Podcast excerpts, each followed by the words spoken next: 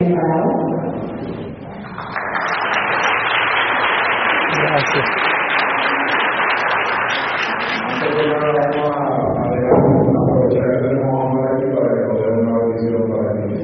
La oración. Una oración. una oración para que. Ay, Dios. Bueno, de pie, por favor. En el nombre del Padre y del Hijo y del Espíritu Santo. Amén.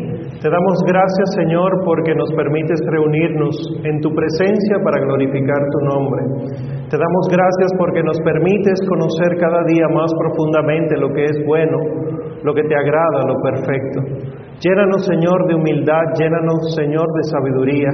Permite que siempre tengamos buen ánimo ante las dificultades y sobre el tema que vamos a tratar en esta noche, Señor, que sea una semilla que encuentre tierra fértil y así pueda dar frutos en nosotros, para que junto a la Santísima Virgen María y San Leandro de Sevilla podamos nosotros un día alcanzar la gloria del cielo por tu misericordia. Lo pedimos por Jesucristo, tu Hijo, nuestro Señor. Bien, sentémonos. ¿Prefieren así o prefieren así? Con micrófono, aunque suene un poquito peculiar el sonido. Bueno, pues vamos a aprovechar el tiempo porque este tema es intenso. ¿Qué es una herejía? Según lo que dice, y me voy a lo básico, el Código de Derecho Canónico y el Catecismo de la Iglesia Católica, se llama herejía a la negación pertinaz, después de recibir el bautismo, de una verdad que ha de creerse con fe divina y católica o la duda pertinaz de la misma. ¿Qué es una herejía? Aclarando. Hereje es el cristiano que niega una verdad de fe. El que se considera cristiano, el que es creyente de Cristo, en nuestro caso católico, y dice, Cristo en la Eucaristía es un símbolo, es hereje, porque no es un símbolo, es real. El que dice, yo acepto a Cristo, pero yo no quiero seguir la iglesia, ni curas, y eso de la Virgen María, como que no me cuadra, hereje. Ahora mismo no se están utilizando estas palabras, pero no porque la iglesia lo haya dejado de utilizar, sino porque mucha gente se ofende. Imagínate que yo te diga a ti, mira, hereje, cállate. Realmente eres hereje, pero para entender qué es lo que está pasando, muchas herejías siguen ocurriendo al día de hoy y no solo fuera de la iglesia, al interior de tus comunidades puede haber personas herejes. Puede haber herejes, monjas y monjes. Puede haber curas herejes. Puede haber obispos herejes. Este está quizá moviendo algunas neuronas, temblando. Pero recuerden que solo hay que ser cristiano y negar la fe para ser hereje. Y si un obispo o el papa dice, Cristo eh, realmente no existió, es una idea que nos hemos venido inventando, sea quien sea, es hereje. Entonces, entendiendo lo que es herejía, tenemos que saber que es algo que el Señor sabe desde siempre que va a ocurrir. Y por eso Él nos advierte en el Evangelio según San Mateo, capítulo 24, si alguno les dice, miren, el Cristo está aquí o allí, no lo crean, porque surgirán falsos cristos y falsos profetas que harán grandes señales y prodigios, capaces de engañar, si fuera posible, a los mismos elegidos. Miren que se los he predicho. Así que si les dicen, está en el desierto, no salgan. Está en los aposentos, no le crean. Esta es la misma palabra de nuestro Señor Jesucristo. Él dice que el hereje no solamente dirá mentiras, sino que incluso hará grandes señales y prodigios. Un hereje puede hacer milagros. Recuerden, por ejemplo, cuando en el Antiguo Testamento, en Egipto, eh, Moisés tiró su callado en el piso, se convirtió en serpiente, pero los magos del faraón también hicieron lo mismo. Moisés lo hacía de parte de Dios, los magos lo hacían de parte de, sabemos que los demonios. Bueno, pues aquí pudiéramos ver una muestra de herejía, pero ellos no eran cristianos. Ahora, al día de hoy, puede haber personas, escuchen lo que voy a decir, para que su corazón tiemble, ¿verdad? Por lo que van a oír, pero se mantenga firme. Ahora mismo puede haber personas cristianas haciendo milagros, siendo herejes. Hay gente que puede hacer milagros sin estar de parte de Dios. Eso es lo que estamos diciendo. Por lo tanto, viene alguien y te dice, eso que siempre se ha hecho, la Iglesia Católica, eso que siempre se ha hecho está obsoleto, no hay por qué hacerlo así. Vengan a ver a Cristo aquí en este encuentro, mírenlo ahí, está en el desierto, está en los aposentos, no está ahí. Y San Pablo se atreve a aclararnos, confirmando en segunda de Timoteo proclama la palabra, insiste a tiempo y a destiempo, reprende, amenaza, exhorta con paciencia y doctrina, o sea, enseña lo que estamos haciendo aquí. ¿Por qué? Porque vendrá un tiempo en que los hombres no soportarán la doctrina sana, sino que arrastrados por sus propias pasiones se harán con un montón de maestros por el prurito de oír novedades, apartarán sus oídos de la verdad y se volverán a las fábulas. Y eso tiene siglos ocurriendo.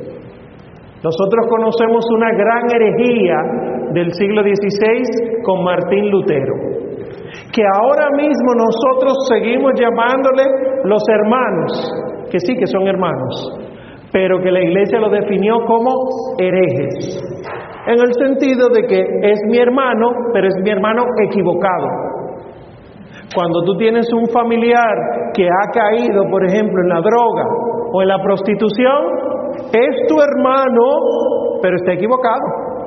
Por lo tanto, no es correcto para yo demostrar que lo amo que yo empiece a consumir droga con él.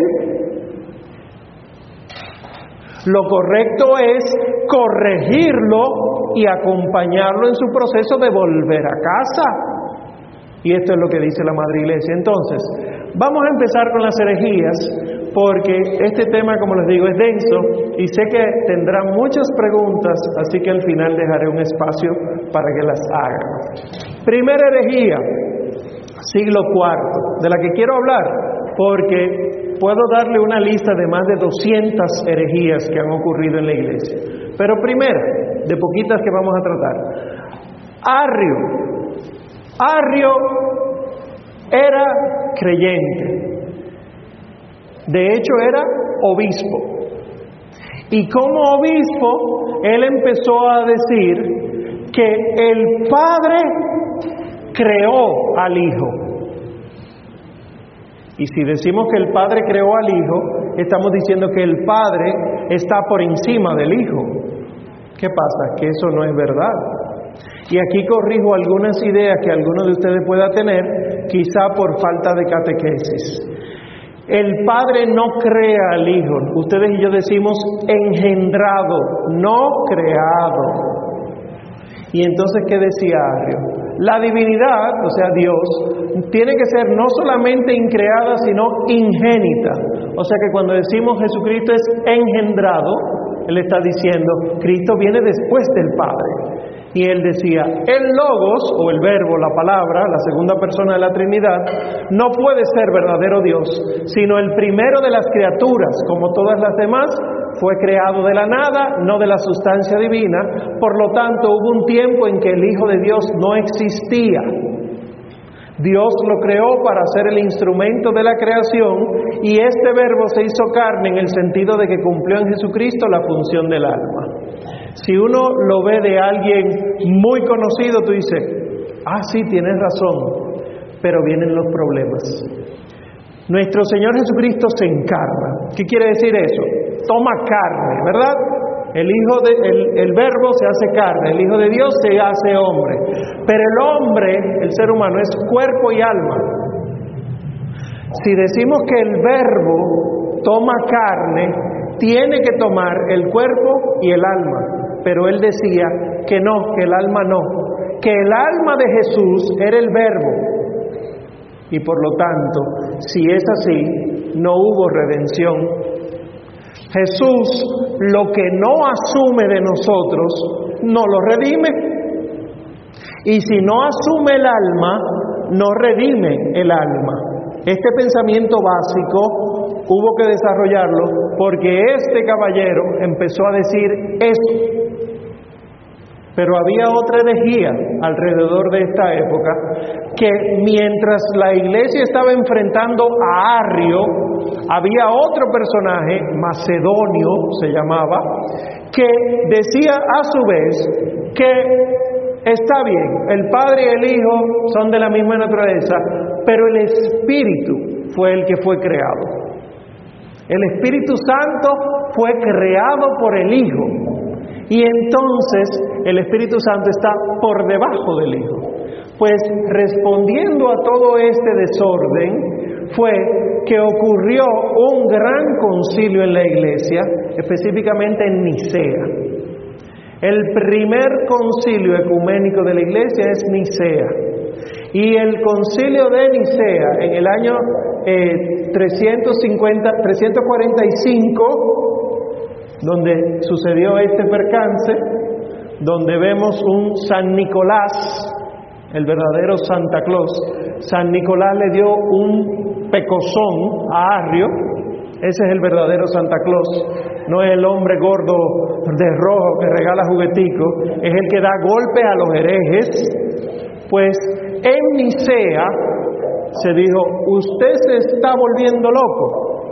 Si usted dice que Jesús no es Dios, entonces el ser humano no se salvó. Y entonces le respondieron en Constantinopla y también en Alejandría y también en el sínodo romano, si además dices que el Espíritu Santo no es Dios, entonces tampoco fuimos redimidos, porque Jesús se encarnó por obra del Espíritu Santo de María la Virgen. Pues esto, lo que decimos el credo largo o el símbolo largo, su nombre correcto es símbolo niceno constantinopolitano, por el concilio de Nicea y el de Constantinopla. Pues, ¿qué pasa? Estamos hablando que eso es del siglo IV. En el siglo IV se combatió y se eliminó eso, pero hoy sigue ese desorden. Los testigos de Jehová. Los testigos de Jehová, y se lo digo claro y pelao, como decimos, los testigos de Jehová no creen que Jesucristo es Dios. Por lo tanto, los testigos de Jehová no son cristianos. Se lo estoy diciendo claro. Se lo digo porque hay una práctica habitual en los testigos de Jehová desde hace cerca de 60, 70 años, que es tocar las puertas de la casa, ofrecerle dos revistas y que tú no tengas que dar ni un chele por eso. Esas dos revistas, porque ¿cómo tú vas a despreciar algo que un hermano en Cristo viene a darte? Entran en tu casa y cuando te pones a ojearla ves unas imágenes hermosísimas de un paraíso donde hay una señora mayor con una niñita china sobando un tigre, pasándole la mano, donde hay flores, pajaritos, mariposas. El paraíso es una descripción incorrecta del cielo. Nosotros no creemos que el cielo será así. Para muestra, el libro del Apocalipsis entero. El Apocalipsis no describe el cielo como el Edén. ¿Qué han hecho ellos? Como ellos no le interesa a nuestro Señor Jesucristo por no ser cristianos, ellos muestran el cielo como se lo hubieran mostrado a los judíos según ellos. Y por lo tanto, los testigos de Jehová, Jehová fundado por este señor, Charles Taze Russell, en 1881, son antitrinitarios, no creen en la Santísima Trinidad, creen que hay un Padre creador del Hijo y son también antiecuménicos. No les interesa volver a la iglesia. ¿Por qué? Porque no creen en Cristo, no creen en la iglesia. Basan sus creencias en la Biblia, pero según su interpretación, creen en Jehová como el único Dios, pero Jehová no es omnipresente para ellos, Jehová no está en todas partes. Son seguidores de Jesús, pero como líder y como hijo de Dios, pero no Dios, y en, y en ocasiones lo identifican con el arcángel San Miguel. Y además rechazan todo lo que tiene que ver con Nicea y antes de eso. Y tú dices, pero ven acá, ¿cómo alguien va a rechazar algo del siglo IV si son del siglo XIX? Porque así mismo funcionan las herejías. Para que haya herejía, esto lo describen los padres de la iglesia, y pienso por ejemplo en San Juan Pablo II, en Pablo VI, para que haya herejía solamente se necesita un heresiarca. ¿Qué es un heresiarca? Un primer gran hereje que tiene carisma para convencer a los demás. Para muestra de eso, en la página web de los testigos de Jehová, eh, jw.org dice que ellos están en 240 países, esa información es de hoy, 240 países, más de 8 millones de testigos de Jehová hay en el mundo, han impartido más de 10 millones de cursos y son cerca de 120 mil congregaciones que hay a nivel mundial. ¿Qué quiere decir eso? Que sin basarse en la verdad de Cristo, pero usando la Biblia, que fue compendiada por la fe en Cristo, han logrado convencer cerca de ocho, más de 8 millones de personas. Que tú puedes ser uno de ellos si no te formas. ¿Qué si tiene de característico esto? Tan fuertemente trabajan ellos su doctrina en la persona que llega donde ellos que obligan a su seguidor a alejarse de la familia que no es testigo de Jehová. Y si tú eres el único testigo de Jehová de tu casa, tienes que irte de ahí, porque son impuros los que no son testigos de Jehová. Y cuando logras por fin irte de los testigos de Jehová, porque el Señor envió la luz a tu vida y tú la aceptaste, tienes que entrar en una terapia de grupo porque te han hecho tanto daño emocional que no hay manera de superarlo solo. Y actualmente hay grupos de terapia de ex testigos de Jehová en el mundo. Es terrible, pero la gente lo coge como es doctrina, como es de Cristo, como usa la Biblia, no son cristianos. Pero sigamos, porque ese es uno de los problemas. Anteriormente también, eh, hacia el siglo VI, había un grupo de personas que creían en tres dioses. Decían, Padre, Hijo y Espíritu Santo son tres dioses. ¿Qué es lo que nos enseña la iglesia desde el siglo I? Que no son tres dioses, son tres personas, pero un solo Dios, que se entiende solo por la fe. Pues había quienes no querían entender eso por la fe y decían, el Padre es un Dios, el Hijo es un Dios, el Espíritu es un Dios. Específicamente Juan Filoponos, cerca del siglo VI, dio a conocer toda la doctrina de Juan Ascunaje y entonces él identificó naturaleza con persona. Tres personas, un solo Dios, él dijo, persona es lo mismo que naturaleza. Y a partir de ahí entonces viene el triteísmo, tres dioses que ya fue condenado en la iglesia, específicamente desde Marción. O sea, el Papa San Dionisio, por ejemplo, en el año 260 escribió esta carta. Le leo un fragmento que dice, no se debe dividir en tres divinidades la admirable y divina unidad ni disminuir con la idea de creación la, dignidad suprema, grandeza del Señor, sino que hay que creer en Dios Padre Omnipotente y en Jesucristo su Hijo y en el Espíritu Santo y que en el Dios del universo está unido el Verbo, porque yo, dice, y el Padre somos una sola cosa, Juan 10:30, y yo estoy en el Padre y el Padre en mí, Juan 14:10, porque de este modo es posible mantener íntegra tanto la Divina Trinidad como la santa predicación de la unidad de principio. Si se fijan, el hereje triteísta es del siglo VI, pero el triteísmo fue condenado en el siglo III, 300 años antes. ¿Qué quiere decir eso? Que tú puedes estar asistiendo a una comunidad católica y puede estar ocurriendo una herejía que fue condenada hace mil años. ¿Por qué? Por falta de formación, por falta de conocimiento. Y me presentan, puede ser del triteísmo, pero puede ser un Dios con tres caras.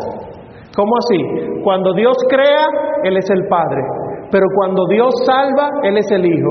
Pero cuando Dios me da su aliento de vida, es el Espíritu. No, eso es una herejía. Por eso nosotros no debemos decir gloria al Padre, gloria al Hijo, gloria al Espíritu Santo. Es incorrectísimo. Y la iglesia lo ha dicho en muchas ocasiones. Nosotros, oigan, oigan esto, en el nombre del Padre y del Hijo y del Espíritu Santo.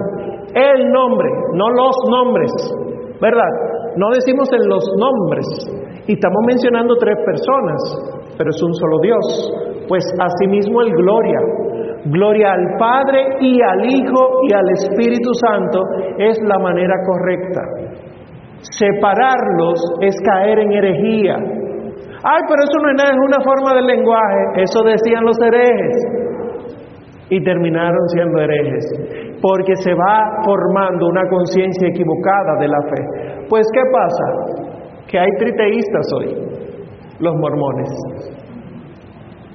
Los mormones, o conocidos como los santos de los últimos días, realmente se originó como la iglesia de Cristo en el año 1830. Según Joseph Smith, el fundador, a él se le aparecieron tres hombres que le dijeron, nosotros somos Dios. Él entendió que eran tres dioses y le dijeron a él, funda la iglesia de mi Hijo Jesucristo que desapareció. Y por eso se llama iglesia de Cristo. Pues ellos creían en lo que sea. Los mormones eran incluso polígamos. Tenían muchas mujeres, los hombres. Y creían que la Santísima Trinidad existe pero divididos, tres dioses, que la vida eterna se vive en familia y los que logren tener la vida eterna en el cielo tendrán hijos espirituales. Nosotros no debemos creer eso. Y aclaro, porque yo sé que hay muchos de nosotros que sí creemos eso. Cuando te mueras, tus hijos no serán tus hijos en el cielo, serán tus hermanos. Tu esposo, tu esposa no será tu cónyuge, será tu hermana, tu hermano. Lo dice el Señor Jesús. Tu mamá no será tu mamá, es tu hermana. ¿Por qué? Porque todos somos hijos del mismo Padre. Si alguno de ustedes cree que en el cielo va a volver a ver a su hijo como su hijo o a su mamá como su mamá, puede estar cayendo en este error. Y a propósito de morir, no viene el caso, pero me llegó a la mente, es una herejía decir que cuando alguien muere se convierte en un ángel en el cielo.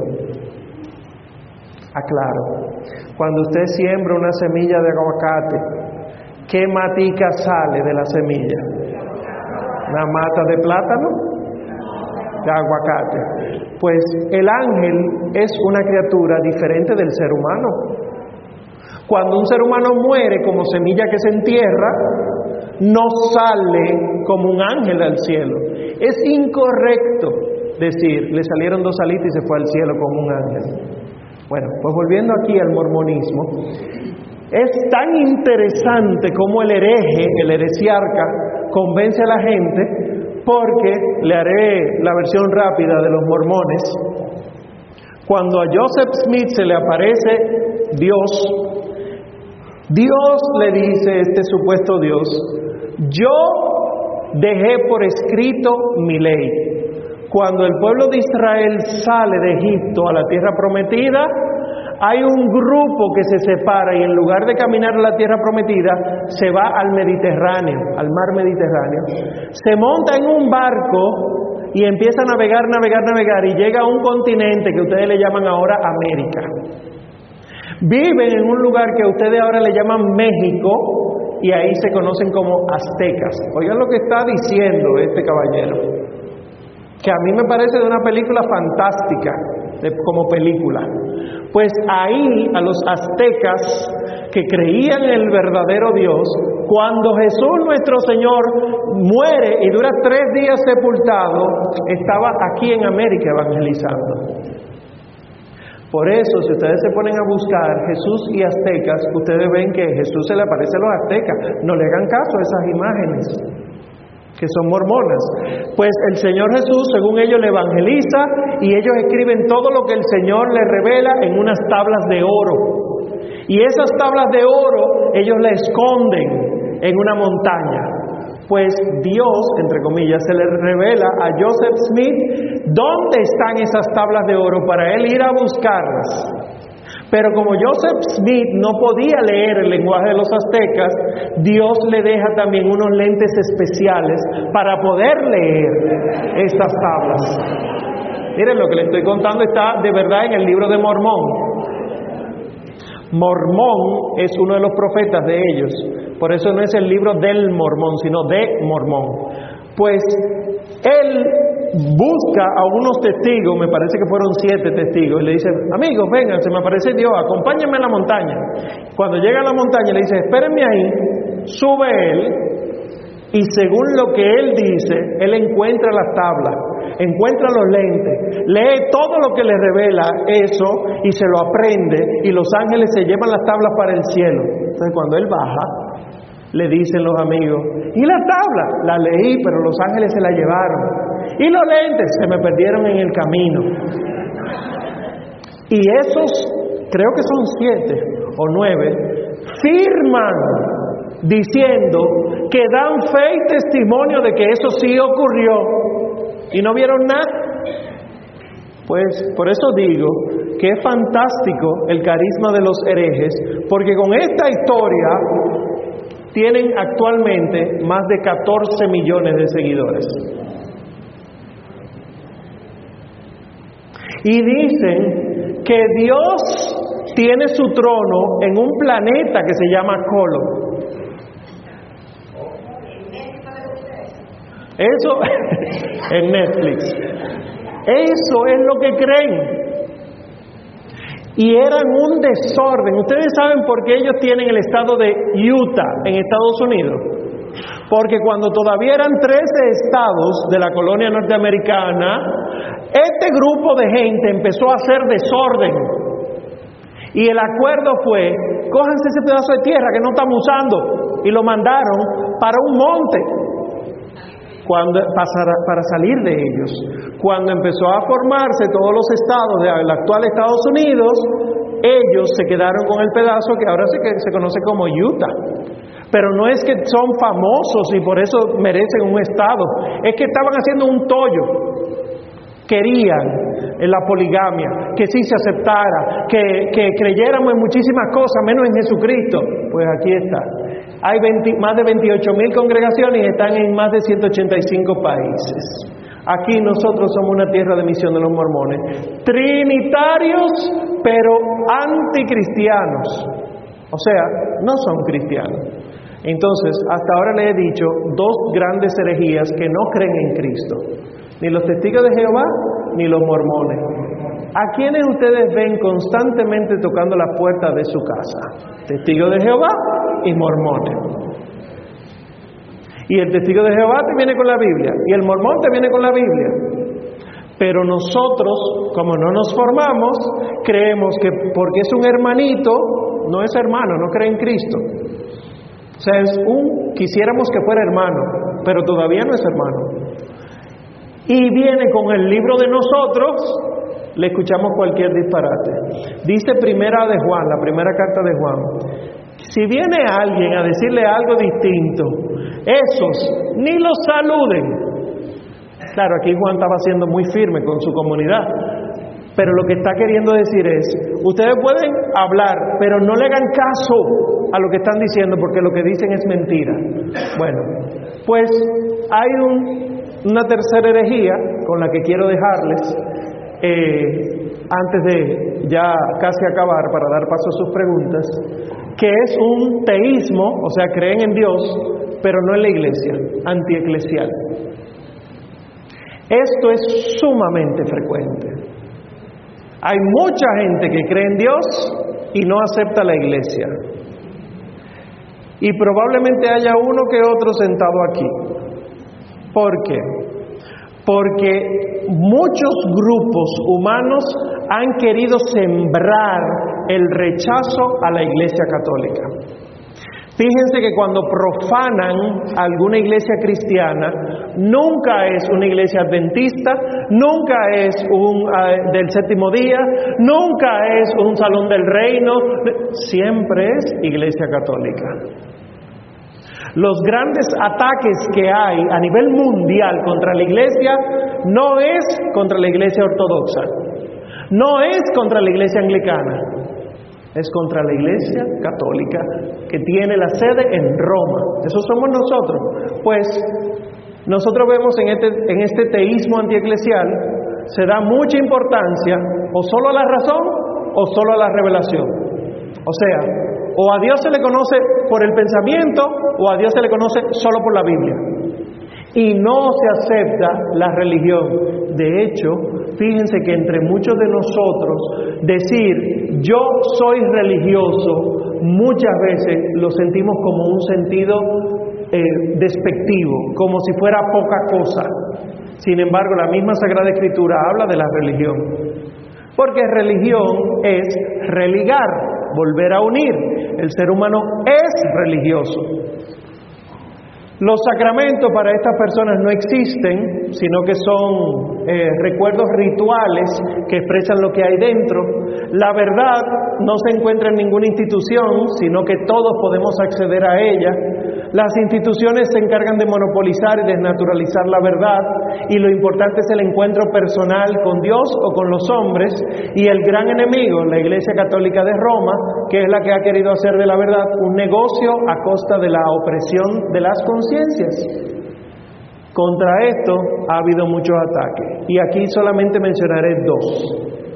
El Papa León XIII en 1892, esta caricatura le está representando a él, dice, recordemos que el cristianismo y la francmasonería son incompatibles. La masonería. ¿Han oído de los masones? No se puede ser masón y ser católico. Este caballero que está aquí ha visto masones en misa. Masones no son lo que usted debe que Hollywood presenta como Illuminatis, los del secreto. No, no, no es eso.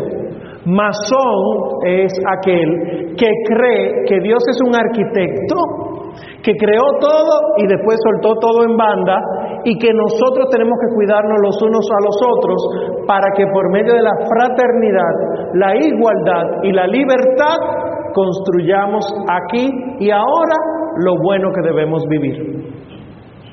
Hay mucha gente que sin ser masón vive como masón.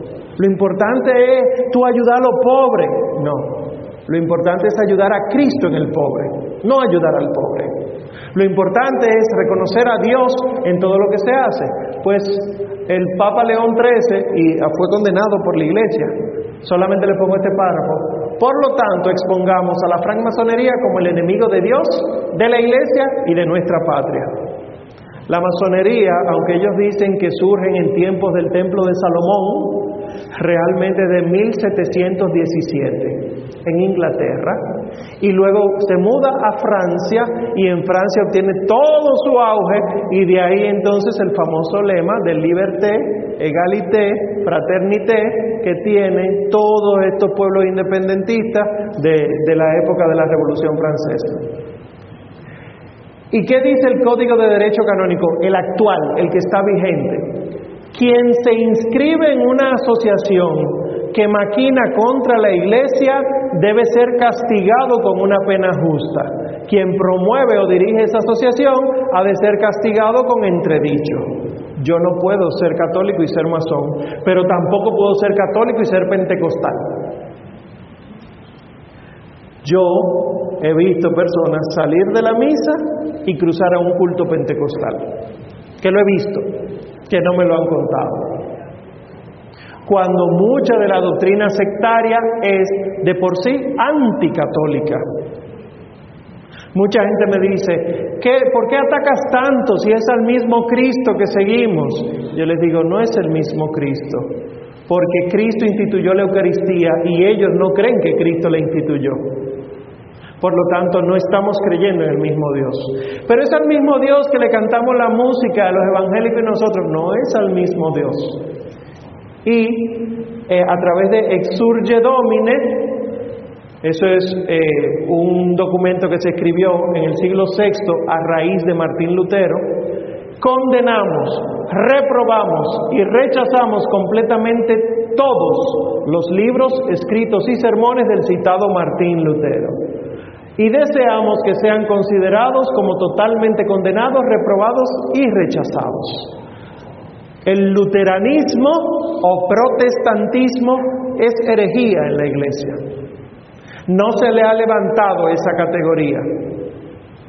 Que tú puedas orar por tus hermanos evangélicos, claro que sí, pero para que vuelvan a casa, no para encontrarnos en un punto medio, eso no existe, porque estamos donde Cristo dejó la verdad revelada. Y la última que quiero revelar, eh, hablarles, perdón, revelarles, el gnosticismo. Estas son las cuatro herejías de las que quiero comentarle. El gnosticismo. ¿Qué es eso? Según las definiciones de Internet, el gnosticismo es una herejía del siglo I. Contra el gnosticismo era que San Juan batallaba y tú la encuentras en las cartas de Juan. Hay algunos que creen que se puede conocer a Jesús solamente por la razón, que no hay que hacer ningún tipo de actividad de misericordia. Esto es el gnosticismo. Pues miren la definición. Dicen ellos, los gnósticos, que se puede ascender a una esfera oculta por medio de los conocimientos a los que solo una, una minoría selecta accede por la iluminación. Solo algunos tienen eso. Hay un buen Dios que creó el mundo espiritual y un Dios perverso que es responsable de la creación del mundo. Creen que hay dos dioses, un Dios bueno y un Dios malo. Hay mucha gente ahora que cree que el Dios de los cristianos es el Dios bueno y que Satanás es el Dios malo. Pero los satanistas luciferinos específicamente, que están estableciéndose en Estados Unidos, que están levantando estatuas de Lucifer en colegios de niños, dicen que ellos siguen a Lucifer porque Lucifer realmente es un Dios bueno que los cristianos se encargaron de hacer malo. Si alguno de ustedes ha visto la película de Hollywood de, sobre Noé, que el agua sale a chorro del piso, verán que hay unos ángeles caídos hechos de piedra que ayudan a Noé. Ellos están diciendo con eso que estos ángeles caídos, que fueron los demonios, realmente son buenos, pero que el cristianismo se ha encargado de mostrarlo como malos. Esto es gnosticismo. Y es una herejía. Y te la acaban de dar en cucharita por medio de la película. Y si no a ti a tus hijos. Y dice entonces que nuestro cuerpo es una cárcel donde el alma está presa, consecuencia de la caída original. La divinidad es una multitud de seres espirituales y ya ves el Dios del mal, culpable de realizar la creación del mundo material. El tiempo entre los gnósticos está marcado por eones y niveles cósmicos. De aquí que los años 70 y principios de los 80 surgieran muchas canciones en inglés de Estados Unidos que hablaban de la era de Acuario, de la era de Pisces, que estamos cambiando de época, de eón, todo eso es gnosticismo. Las mujeres son inferiores espiritualmente porque ellas son las que traen a esta condena a las demás personas a vivir esto. Eh, Jesús no es ni Dios ni hombre, sino un ser espiritual que aparentó tomar cuerpo y vivir entre nosotros para liberarnos de la prisión, etc. Dirá alguno de ustedes, pero hay que ser muy loco para creer esto. Ni tanto. Actualmente eso se conoce como nueva era o New Age. La nueva era es gnosticismo, pero no el original, sino que se ha abierto a tantas cosas que definir la nueva era se ha hecho imposible. Entonces, hay un documento de la Iglesia Católica sobre la nueva era, cómo el cristiano debe verla, y se conoce como Jesucristo portador del agua de la vida. Ese documento sobre la nueva era dice que la gnosis, en un sentido amplio, es una forma de conocimiento no intelectual, sino visionaria o mística. Omar, me preguntan a mí, yo he tenido sueños de que yo salgo de mi cuerpo y visito ciudades que nunca había visitado y toco puertas de las personas y me siento hablar con personas. ¿Esas experiencias extracorpóreas son reales? Esto. Eso es gnosis. Puede pasar y empiezan las dudas. Pero yo una vez fui donde una señora que me dijo que mi abuela estaba pidiéndome y empiezan toda esta mezcla de espiritismo, de todo esto es New Age. Y dice, algunos ven las ideas gnósticas renaciendo en la nueva era, pero se hace la diferencia porque la acentuación de la nueva era es en monismo y panteísmo o panenteísmo que está ocurriendo ahora. ¿Qué? Aquí le pongo la definición. Miren qué tan complejo es. Ustedes han oído el panteísmo. Panteísmo es Dios y el universo es lo mismo. O sea, Dios está aquí. Dios está aquí. Dios está en el árbol, Dios está en el pajarito. Eso es panteísmo. Eso no es lo que crees, lo que creemos. Pues el panenteísmo es que Dios es el universo y más allá del universo. Dios está mucho más allá de lo que podemos ver, pero es el universo.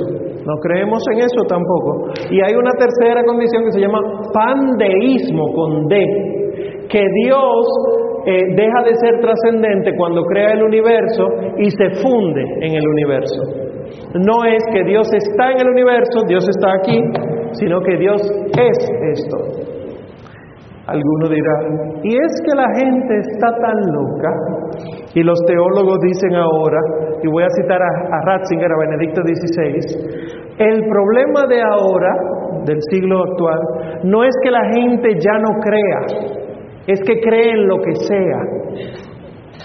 Y por eso tú puedes ver un católico de comunión, de misa, de confesión, con un dólar en la cartera para la buena suerte. Con una herradura sobre la puerta. Una, un pedazo de sábila. Con elefantes de nalga en la decoración de la casa. Con los bambucitos chiquitos no poner la cartera en el piso, que se te va el dinero. Porque se está creyendo en lo que sea. Pues como esta nueva era está ocurriendo, yo quiero hablarle brevemente de algunos cuantos elementos que probablemente alguna de aquí tiene o alguno y que hay que votar ahora mismo desde que usted lo escuche. El colmillo de lobo, que aparece con mucha frecuencia entre jóvenes. El colmillo de lobo, esto que ustedes ven aquí, se le atribuye poderes y fuerza contra los males de ojos o la envidia. En nuestro país también es el azabache. Funciona como talismán o amuleto para dar fortaleza y valor a quien lo lleva, pero lo que hace es relacionar con el paganismo antiguo. Si nosotros usamos el colmillo de lobo o también el colmillo de tiburón, el diente de tiburón, como sinónimo de fuerza, eso es paganismo y eso es nueva era. Los cristales, específicamente el cuarzo color rosado. En la cristaloterapia, que es nueva era, si alguno de ustedes ha ido a un resort donde le dice, vamos a darle masaje con piedra de no sé qué cosa, huyanle a eso. La acupuntura, huyanle a eso. ¿Qué? Pero con la acupuntura fue que yo me sané de los dolores de... Húyale a eso. Recuerden que empezamos diciendo que el malo puede hacer también este tipo de cosas. ¿Para qué el, el demonio sanaría a un enfermo? para hacerle creer que no necesita de Cristo para sanarse. Y desde que tú empiezas a ir a la acupuntura, desde que tú empiezas con la cristaloterapia, que se te olvida pedir al Señor, se te olvida asistir a la Eucaristía porque no es necesario, ya tú no te salvas, pero te sanaste. Y ahí fue donde el demonio se ganó el premio mayor. Pues el cuarzo rosa habla del amor y se utiliza en la gemoterapia o cristaloterapia para sanar, generar energía positiva. Esto de energía positiva, nosotros no creemos en energías. Si alguien te dice, mándame buenas energías, mándame buenas vibras, ese está confundido. Eh, te libera de penas y de dolores. Hay personas que en lugar de esto colgando en el pecho, lo que utiliza son unos, unos guillos con una piedra que cambia de color dependiendo del bien o del mal que tú estés haciendo. Bote eso, rompa eso. El atrapasueños, este círculo de madera que tiene tejido, hilo y le cuelgan unas plumas, las damas lo pueden usar en, aretes, en pendientes, a veces viene impreso en los tichers, lo cuelgan en el retrovisor del carro. El atrapasueños viene de un amuleto ojibwa que la idea era atrapar las pesadillas de los niños para que los niños pudieran dormir bien. Si tú crees que necesitas un atrapasueño para poder dormir bien, te has olvidado del Señor. Eso se quema. En la mano de Fátima, en mucha ropa femenina, dije, colgante, y todo lo que usted quiera. La mano de Fátima se utiliza como talismán y el nombre viene de la hija de Mahoma, Fátima Azazra, Azara, que eh, viene como talismán o amuleto y es sinónimo de buena suerte. Si necesitamos esto para tener suerte, no tenemos a Cristo en nuestra vida. La cruz egipcia, ay, pero eso no es nada. Y le agrego a eso, el árbol de la vida. Alguna probablemente lo tiene aquí, no lo sabe. Un arbolito muy frondoso, que puede tener muchas curvas en las hojas, que puede ser muchas hojas, lo que sea. Un árbol frondoso que se le ven las raíces, ese es el árbol de la vida. Es lo mismito que la cruz egipcia es sinónimo de vida, de energía femenina y masculina unida, la fertilidad, la creatividad. Es un talismán para obtener trabajo, dinero. Ah, pero Omar, va a levantar alguien la mano. Pero ¿y si yo no creo en nada de eso y es que me gusta? Sí, eso probablemente sea la manera en la que el demonio te está engañando. ¿Te gusta? Ven, le dijo él a Eva. Ven, es apetitoso para comer. Come. Y a Eva le gustó tanto que se lo dio a su marido. Ven a probar esto. Y no sé cuántos miles de años más tarde estamos nosotros pagando el pecado original. Entonces, ¿te gusta? Rómpelo, quémalo. Tú te puedes comprar otra cosa. Hay imágenes hermosísimas de la Virgen, de algún santo, una cruz, la cruz de San Benito, que a tanta gente le gusta ahora. Los mandalas, sobre todo los jóvenes que lo utilizan para la decoración y venden libros para colorear este tipo de cosas. Esto es un método de relajación budista, es del hinduismo y eh, presenta, representa los chakras y cada color representa un chakra. Señores, nosotros no creemos en eso. Hasta en la ropa se está imprimiendo, tela impresa. No crean en eso. Buda en la casa, Viajaste a China, uno de los mejores viajes que hiciste del trabajo. ¿Y qué tú te vas a traer de China? Si lo que allá hay es dragones, si tú puedes encontrar a Buda, te trajiste un Buda, te trajiste un dragón. Sepa que nosotros no creemos en eso, porque la presencia de una estatua de Buda en la casa, o la estatua o la cabeza, cualquiera, habla del Feng Shui, que es del taoísmo, no es del cristianismo, que para aprovechar la energía que sale de esta estatua no puede colocarlo ni en la habitación, ni en la cocina, ni en la puerta de baño, etcétera. Y por eso ustedes ven que hay entre nosotros personas que dicen, no me deje la puerta del baño abierta, ciérramela siempre, porque ahí están las malas energías. Mire, Un espejo a la puerta, en la entrada, desde que tú entras, hay un espejo ahí, a que lo malo se rebote. Mire, que la cama no puede tener la cabecera hacia no sé dónde, porque yo no me sé nada de eso. En serio, nosotros no creemos en nada de eso. Y hay gente que le gusta su casa porque con esta disposición le transmite paz. No somos locos. Digo, por lo menos yo. No me invite a su casa. Todo eso bambucito, quémelo. Que usted no estaba aquí para eso.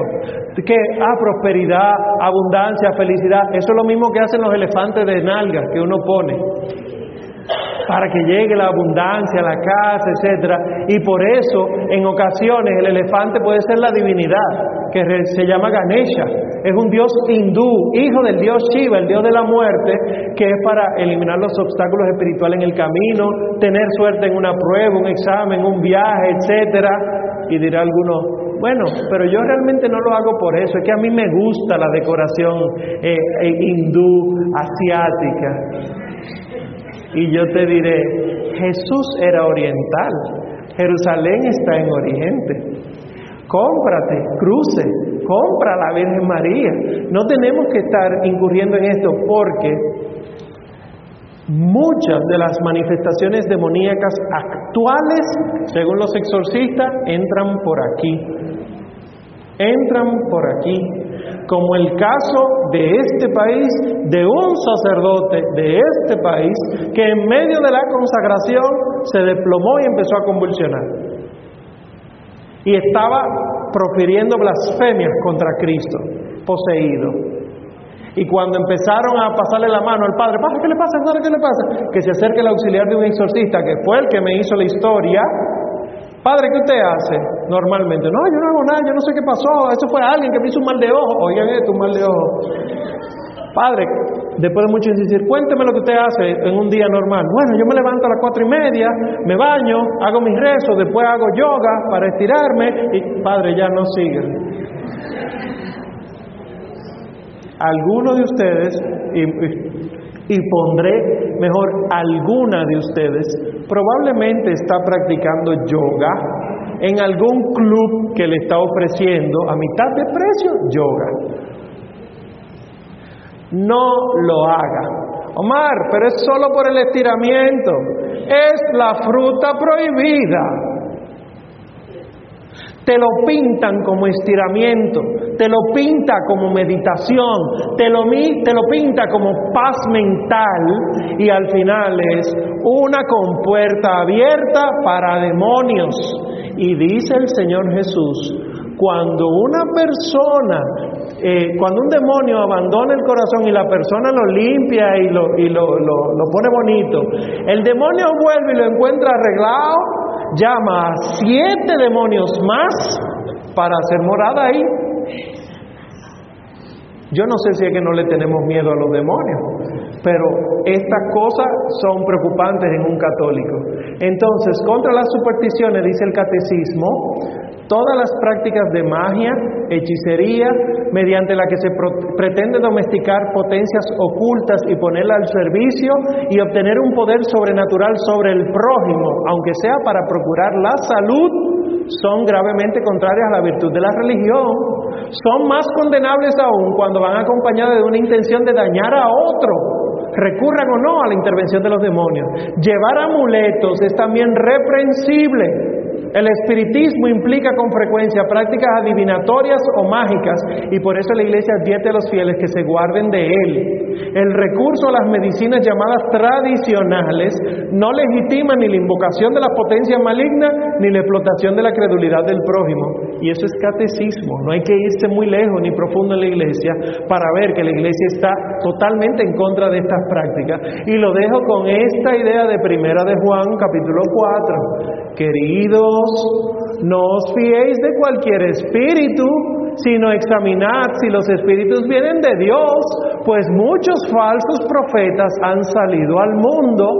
Podréis conocer en esto el Espíritu de Dios.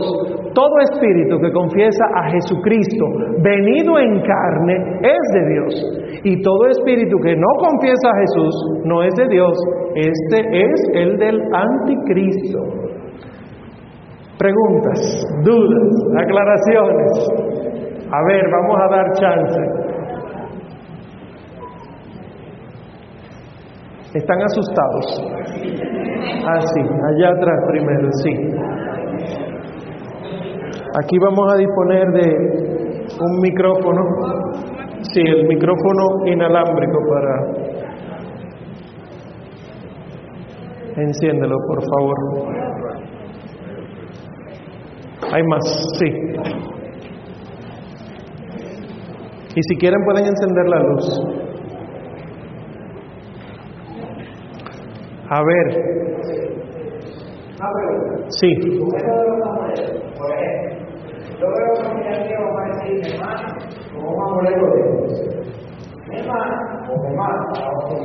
no es una persona creyente, no es algo que yo pueda explicar con tanto detalle de la fe cómo eso depende.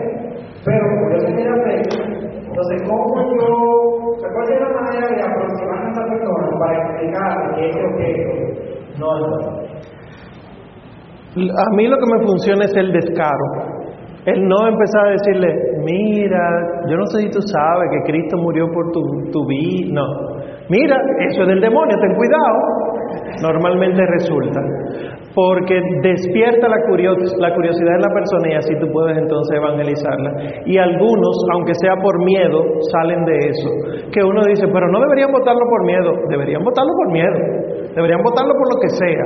Y entonces siempre darle seguimiento. A mí lo que me resulta es eso.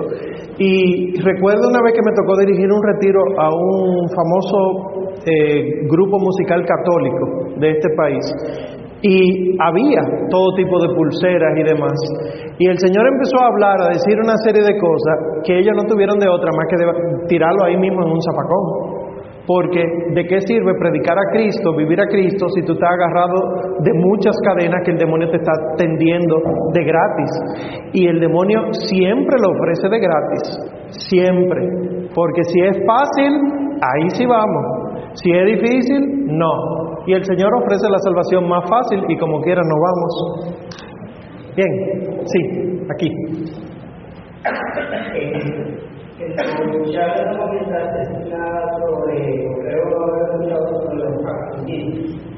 En ese contexto, ¿son nuestros hermanos cristianos?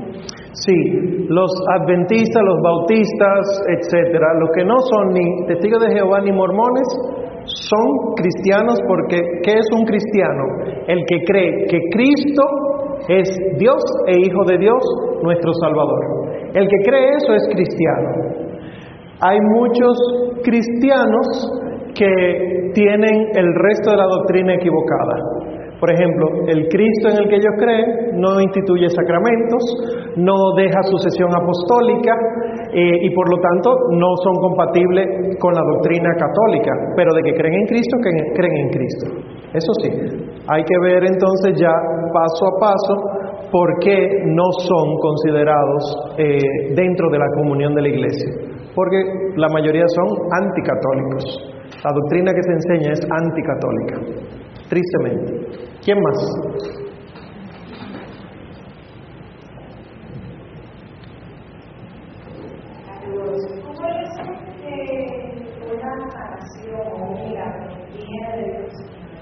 Muy buena pregunta. ¿Cómo yo sé si una sanación o un milagro viene de Dios? El Señor lo dice, por los frutos. Hay muchos milagros y sanaciones donde tristemente la persona se aleja de Dios. Y el sanador no quiere saber de las estructuras de la iglesia. Por eso la iglesia tiene mucha prudencia. Por ejemplo, las apariciones marianas, la iglesia no dice de una vez, sí, es María. Los milagros eucarísticos, la iglesia no dice, sí, fue un milagro, sino prudencia. ¿Por qué? Porque un vidente, por ejemplo, o un sanador, si en el proceso desarrolla soberbia, muy probablemente la sanación el milagro no vino de Dios. Y si vino y la persona está decidiendo eh, ponerse en contra de Dios, entonces el castigo será aún más severo, porque ya conoció y decidió alejarse. Pero es, son los frutos. Hay milagros de Dios, montones, pero también hay milagros que los genera la misma naturaleza. Hay milagros de la naturaleza y también hay milagros de parte de los demonios. Entonces la iglesia siempre pone la prudencia, como dice el catecismo, como la auriga virtutum, como la virtud de oro. La prudencia es la virtud que modera todas las virtudes. Más preguntas, sí.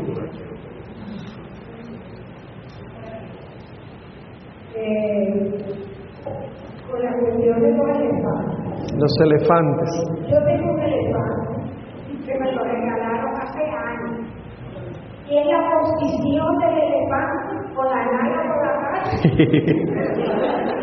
o, tú lo puedes tener en mi casa. Digo, yo tengo elefantes en mi casa. Si, si te gustan los elefantes, coleccionas elefantes, el gran sueño es montarte en un elefante, no pasa nada. Ahora, si el elefante fue hecho como ídolo, si, esto es importante, si uno lo compra en una tienda esotérica, fue hecho como ídolo, no fue hecho como un elefante el animal.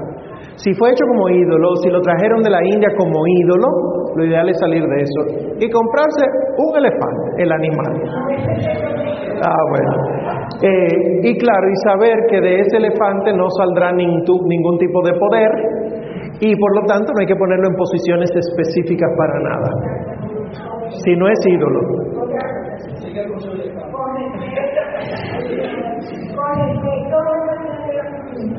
Acupuntura.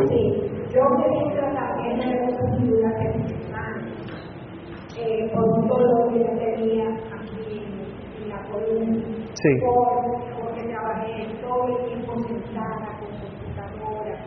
Y entonces fui, me, dijeron, mira, ve lo que ese, ese, Ese cura.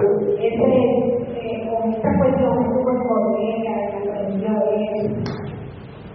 Eh, de hecho, yo más nunca he vuelto a sufrir eso. Nunca he vuelto a dolor. Ahora, es dominicano, él estuvo en Corea estudiando, él es médico, será médico general, y aprendió también a acupuntura. Entonces, viene y quiere sufrir. ¿Hay alguna situación con eso? ¿Cuál es mi diagnóstico? miren, miren qué pasa.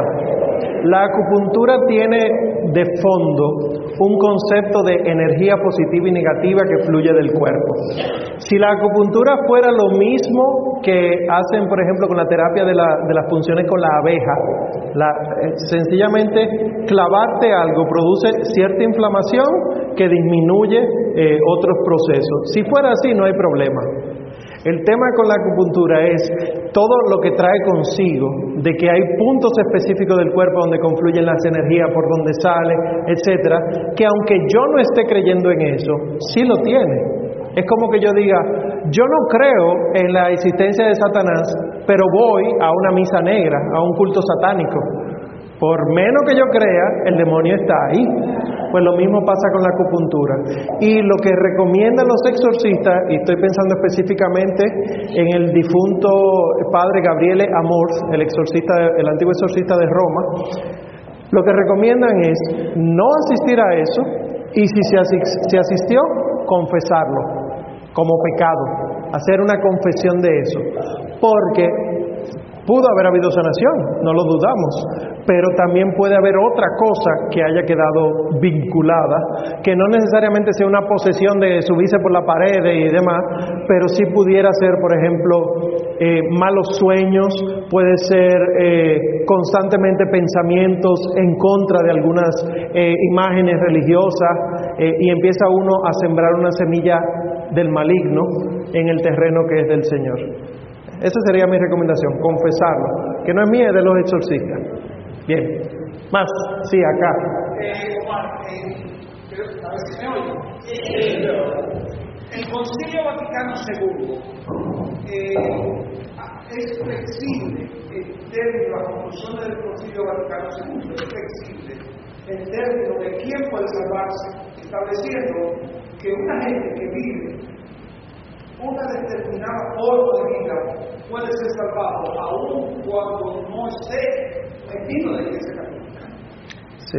Eso, ¿cómo comparas con gente que está en otras iglesias, no en la iglesia católica, pero que hace una vida, digamos, quizás decimos según la voluntad de Dios, para ponerlo de alguna manera? Cuando el concilio habla de eso, eh, lo habla en referencia a dos cosas, a las religiones monoteístas, por eso habla de los judíos y los musulmanes, y de los cristianos. No dice lo mismo de los politeístas, el concilio ni siquiera habla del, politeísmo. Entonces de los monoteístas dicen que los judíos son nuestros hermanos mayores en la fe, que los musulmanes tienen algo de la verdad con respecto del verdadero Dios y que ellos, viviendo la verdad que cada uno tiene, pudieran acercarse a la misericordia de Dios. Pero lo que siempre ha aclarado los papas durante y después del concilio es que no los salva ni Mahoma ni Buda, los salva, Cristo. Por lo tanto, lo ideal de un musulmán, lo ideal de un judío y lo el ideal de un cristiano es que tenga la fe en la verdad, y voy a parecer redundante, pero tengo que decirlo, en la verdad verdadera. Porque ahora mismo hay muchas pequeñas verdades que mucha gente tiene, pero que no terminan siendo la verdad de Cristo, sino un pedacito de la verdad. Si yo, con sincero corazón, sin ser cristiano, pero con sincero corazón, busco la verdad, entonces puedo acceder a la salvación.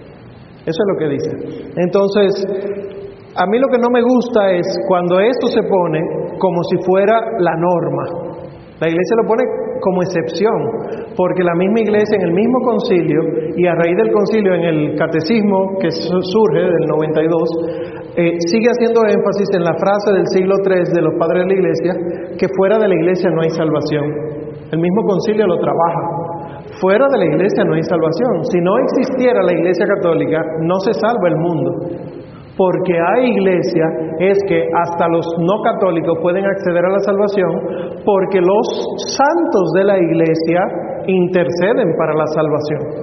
Empezando por la Santísima Virgen María.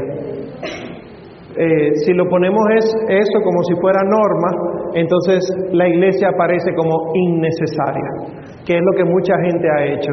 Pero si yo con sincero corazón puedo buscar a Dios, hay mucha gente, esta es la frase, hay mucha gente que no es de la iglesia, que se porta mejor que, que la mayoría de la gente de la iglesia, y esa, además de que no es verdad, lo ponen como norma y la iglesia, como decíamos en uno de los momentos, se convierte como innecesaria. Y empiezo yo a decir, yo no tengo que ir a misa hoy si yo no lo siento. Porque, y esto me lo han dicho a mí, porque si voy sin sentirlo estoy siendo hipócrita. Prefi- Prefiero quedarme en mi casa y el Señor conoce mi corazón. Lo dicen. Hay gente que me ha dicho a mí, yo me voy a confesar, pero cuando yo sienta arrepentimiento de mis pecados, si no yo no me confieso. Y yo lo que les digo es, pero si tú no estás sintiendo arrepentimiento, tienes que revisar eso. Pero es que Dios ha sido tan personal que ha sido despersonalizado. Dios no es una persona, es personal, pero no es una persona o tres personas, sino que es una fuerza, una potencia, una disposición moral. Y al ser algo moral, lo moral en mí es una cosa y lo moral en ella es otra cosa. Y así se ha ido tergiversando. Por eso es que los mismos obispos de Latinoamérica, en Aparecida, dijeron eh, eh, que la razón por la que mucha gente se va de la iglesia católica y se mete a sectas cristianas no es tanto por lo que la iglesia enseña, sino por lo que la iglesia vive. Porque mucha gente, debiendo vivir lo que la iglesia enseña, no lo vive. Por ejemplo, las veces que vamos a la capilla del Santísimo, nos postramos ante Cristo, pero después le damos un, beso a una estatua. ¿Qué, puede ver la gente de esto? O sea, eh, nosotros vamos y tocamos la custodia, nos gusta tocar la custodia, pero cuando comulgamos no, no pasa nada. Esta incongruencia es lo que mucha gente ve y dice, pero ¿para qué yo me voy a meter ahí? Si yo puedo hacer estas cosas mejor desde mi casa o en esta secta. ¿Qué debemos hacer nosotros? Ir educándonos en la fe, seguir educándonos y no acaba nunca eso. Bien, ¿qué más? Buenas noches. Buenas. Eh, se dijo que la Iglesia Católica está atacada, profanada, como lo que acaba de pasar en Chile. todas las otras, tú mencionaste una ahí que tiene 8 mil y pico de fanáticos, ahora 14 mil y pico de seguidores. Millones. Pero de eso, 14. ¿Qué por ciento es eso de la población mundial? Entre los otros 22 millones. Sí. Entonces, la iglesia católica es la más grande. Por eso es la más atacada. Yo diría eso por un lado. Por otro lado, te pregunto, si no estás para el contexto, eh, nosotros acostumbramos a decir que este es un país bendecido por Dios, porque cuando vienen las catástrofes, los, los ciclones, básicamente los huracanes, se, se desvían y no pasan por aquí. Entonces, aquí es porque nuestro escudo dice Dios Padre en libertad y tiene la Biblia abierta en el capítulo 4, Juan. Está fundado por Juan Pablo Duarte. Juan Pablo Duarte se dice que era masón. Entonces, si no te acuerdas del contexto, la pregunta, acá esto y por lo Sí.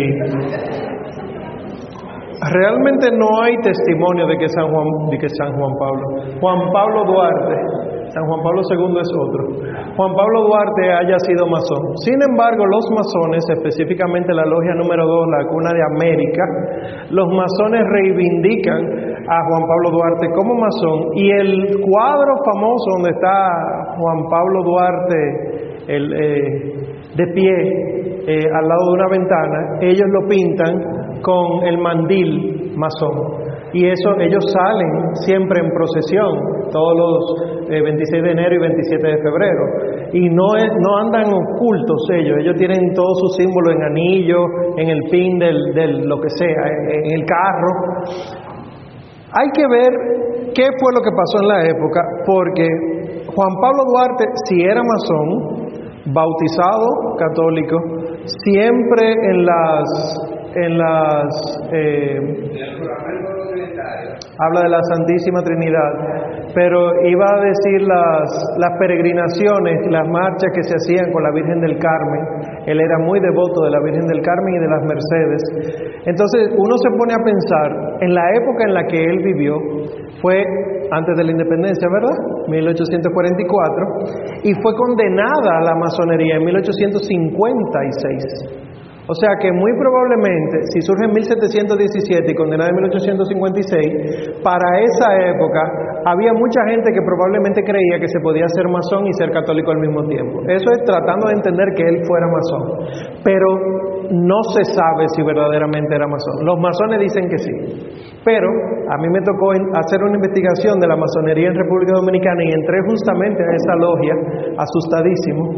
Y cuando uno entra a la logia, esa es la que está eh, colindando con Nuestra Señora de las Mercedes, que está justamente atrás. Eso era un convento de mercedarias, pero por un pleito con un sacerdote lo perdieron y se quedaron los masones ahí. Cuando uno entra, que es un pasillo largo antes de entrar al patio español, uno ve en la pared de la derecha muchos cuadros, muchos retratos, retratos, retratos, retratos, y son absolutamente todos y cada uno de los padres de la patria, desde eh, todos los trinitarios, de todos los de la filantrópica, los restauradores, que según ellos todos eran masones. Entonces, ¿a quién le hago caso? ¿Qué decir? Que los colores rojo, blanco y, azul son de los masones. Fíjate la Francia, fíjate todos esos países que han sido independizados por masones, tienen los mismos color. Bueno, ¿qué decirte? Dios, patria y libertad. Fíjate que la patria está encima de Dios. ¿Qué decirte? O sea, es que se puede refutar muy fácilmente cualquiera de esos argumentos, pero al final fundado por un masón, si verdaderamente fue así, no le funcionó porque el pueblo no se considera masón. El pueblo se considera enteramente cristiano católico, en la mayoría. ¿Está bien? ¿Alguien más? Sí.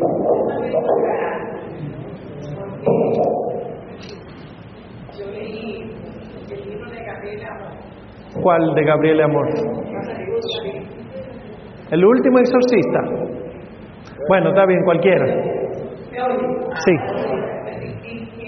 Que, que como puertas de entrada para el mal, una de ellas es pintar la primera vez. Y yo he visto en la iglesia tantas, tantas hermanas, una niña de negro, y había dos que le dicho, pero con qué por callar, porque está en calor, Y la muñeca, creo que son las películas de terror, donde hay un esas de entrada. Hay gente que cree que no, pero déjeme decirle que sí. Lo de las uñas negras está asociado a la religión Wicca. Las Wicca son una especie de brujas de la modernidad que se casan con Lucifer, me parece que es, y entonces empiezan a vestirse de negro y a pintarse las uñas de negro.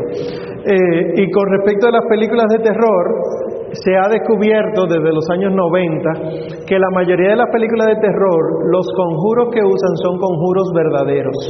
Por ejemplo, un conjuro poderosísimo y verdadero, confesado por los satanistas, es el que uno relaja mucho, abra cadabra. Es un conjuro, es real y aparece en muchísimas películas y hay muchísimos jovencitos y hay lecturas de la Biblia satánica o sea, textos que aparecen en la película, que uno dice, pero eso es en la película. No, está siendo leído en voz alta, en tu habitación, en el cine, lo que sea.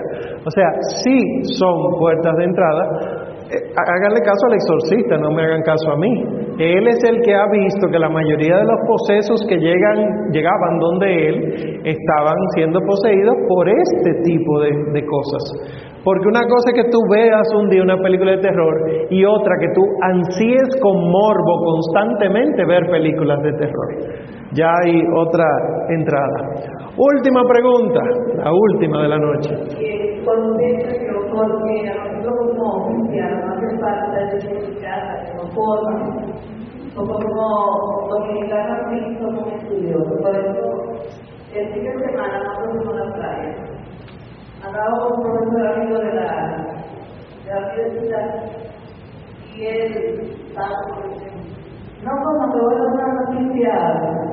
una noticia muy triste. Y dice, escucharte, y dice, yo voy a pensar. Todos nosotros hemos leído humoroso, podemos Sí, la iglesia, ay sí. Sí, pero desde que conocen a Cristo, exacto. Recuerden que se les preguntó, y espero que lo renueven todos los años con conciencia, renuncian a Satanás, renuncias a Satanás y a sus, sus obras, a sus seducciones. Renuévelo con conciencia, pero si ha leído horóscopo para entretenerse en el salón, confiéselo. Es pecado, es pecado mortal, no lo haga no hay que hacerlo. Y entonces están todas estas prácticas de nueva era. Si quieren profundizar más en eso, léanse ese documento. Se llama Jesucristo portador del agua de la vida. Muchas gracias por su atención, que el Señor le bendiga mucho.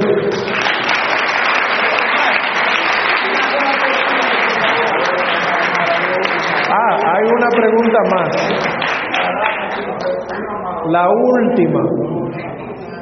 La última, última. Yo tengo una crisis de Guadalupe al entrar a mi casa. Explica por mi sacerdote. Yo pienso que cuando yo veo la imagen, no es lo mismo que yo vea una estampita. ¿Eso es posible puede decir a los sacerdotes? No, no tengo idea. Habría que ver. No creo que la bendición eh, si verdaderamente está pasando pudiera ser una concesión de la Virgen, pero insisto, la Iglesia no dice de una vez, sí, está pasando eso sobrenatural. Más bien eh, habría que ver los frutos de esto que está experimentando, si alguien más lo experimenta, si en casa se están viendo frutos de eso, positivos obviamente, si se están viendo negativos, entonces estar pendientes y no atribuirle poder a la imagen sino a la Santísima Virgen María que representa. Sí, pero... Claro, claro. Y déjame decirte que yo le tengo una virgencita con un espacio para poner agua de ti. Y cada vez que yo salgo dentro de mi casa me percibo con esa agua Como debe ser, sí. Y yo siento la diferencia. Yo era una persona que perdía la paciencia fácilmente. Y después que tengo ese contacto con la niña en mi casa, bendecida, con un sacerdote que tengo mucha paz. Pues bendito sea Dios, qué bueno. Bueno, pues ya sí, esa era la última, Dios le bendiga.